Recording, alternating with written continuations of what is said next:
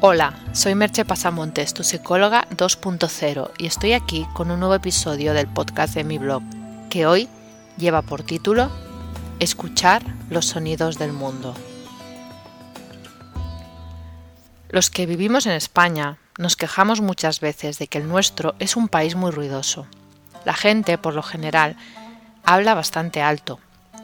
Obviamente no todo el mundo, estamos hablando en términos generales y cuando se reúnen, por ejemplo, en una cena, el volumen de decibelios aumenta exponencialmente.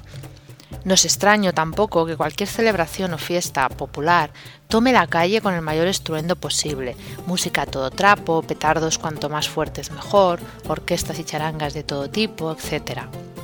Somos, podríamos decir, bastante aficionados al ruido por no decir de las numerosas obras a las que nos someten ayuntamientos, vecinos, etc., que suelen alargarse casi siempre mucho más de lo previsto, más el tráfico, motos con ruidosos tubos de escape, las sirenas de ambulancias, bomberos, policía. En fin, que podemos decir que tenemos ruido a diestro y siniestro. Por eso, no es sencillo hablar de escuchar los sonidos del mundo sin que más de uno piense, por favor, yo lo que quiero es un poco de silencio.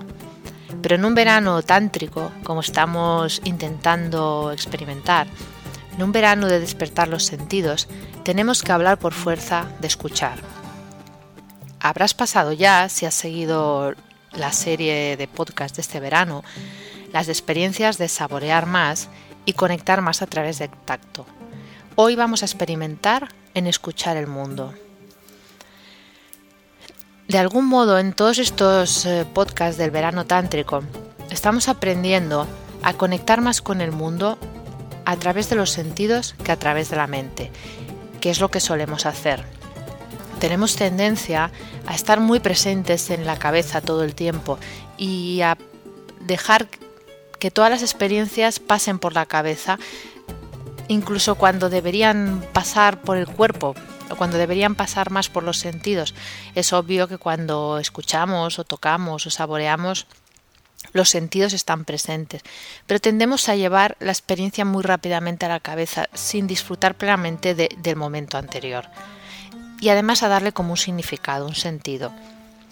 Si habéis ido experimentando con alguno de los ejercicios, sobre todo el inicial, que puede parecer el más tonto, el de la respiración, pero es uno de los más importantes, el de volver a la respiración. Es probable que hayáis notado que uno de los efectos que se produce es sentirnos más relajados. Al no interponer todo el tiempo la mente en la relación con el mundo, el ego se retira a un lado, aunque sea por breves instantes. El ruido mental cesa y entramos en un estado de calma, Despertar a la sensorialidad es también despertar a una mayor relajación en el día a día y es cultivar la presencia, salir de la mecanicidad. ¿Cómo podemos, pues, estar más en contacto con el sonido?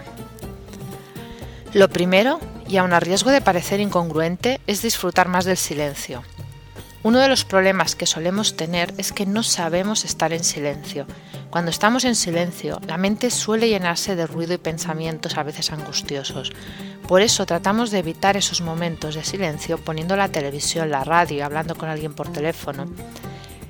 Ese es el motivo que una primera práctica es poder estar en silencio con presencia plena.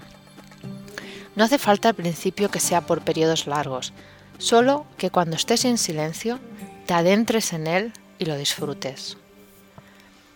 Otra opción es buscar lugares de silencio. ¿Has escuchado alguna vez el silencio de la montaña o de una playa vacía al atardecer?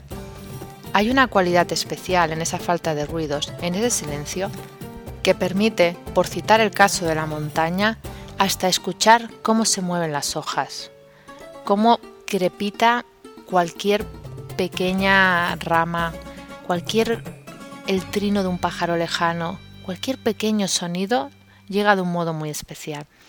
No siempre es fácil y a veces dura poco rato, pero es bueno disfrutarlo cuando lo encuentras. Otro medio que podemos utilizar para conectar más con el sonido es la música. Es un buen modo, un gran modo de conectar con el sonido. Lo único que te pido es que cuando escuches música haciendo este ejercicio estés totalmente presente en la música, que no estés haciendo nada más. Solo dejar que la música te invada y te haga vibrar todo el cuerpo.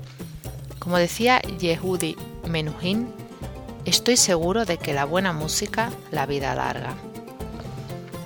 Un último ejercicio que puedes practicar es escuchar las voces. Cuando estés en una conversación con alguien que te importe, déjate llevar también por el sonido de su voz, por el timbre, los cambios de entonación, las pausas, por cualquier pequeño detalle sonoro. Escúchale de verdad con todo tu ser. No estés en tu cabeza pensando en qué dirás en el momento siguiente, solo escucha.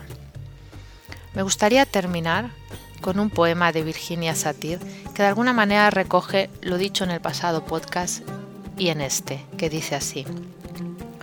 Creo que el mejor regalo que puedo recibir de alguien es que me vea, que me escuche, que me entienda y que me toque. Si me tocas tierna y gentilmente, si me miras y me sonríes, si me escuchas alguna vez antes de hablar de ti, entonces podría crecer, realmente crecer. Te dejo con una sola pregunta. ¿Te animas a escuchar los sonidos del mundo? Si requieres de mi ayuda para tu vida personal o profesional, contacta conmigo por email en agendamerche.gmail.com o por teléfono en el 664-436-969. Hasta aquí el podcast de hoy y nos escuchamos en el próximo podcast. Bye bye.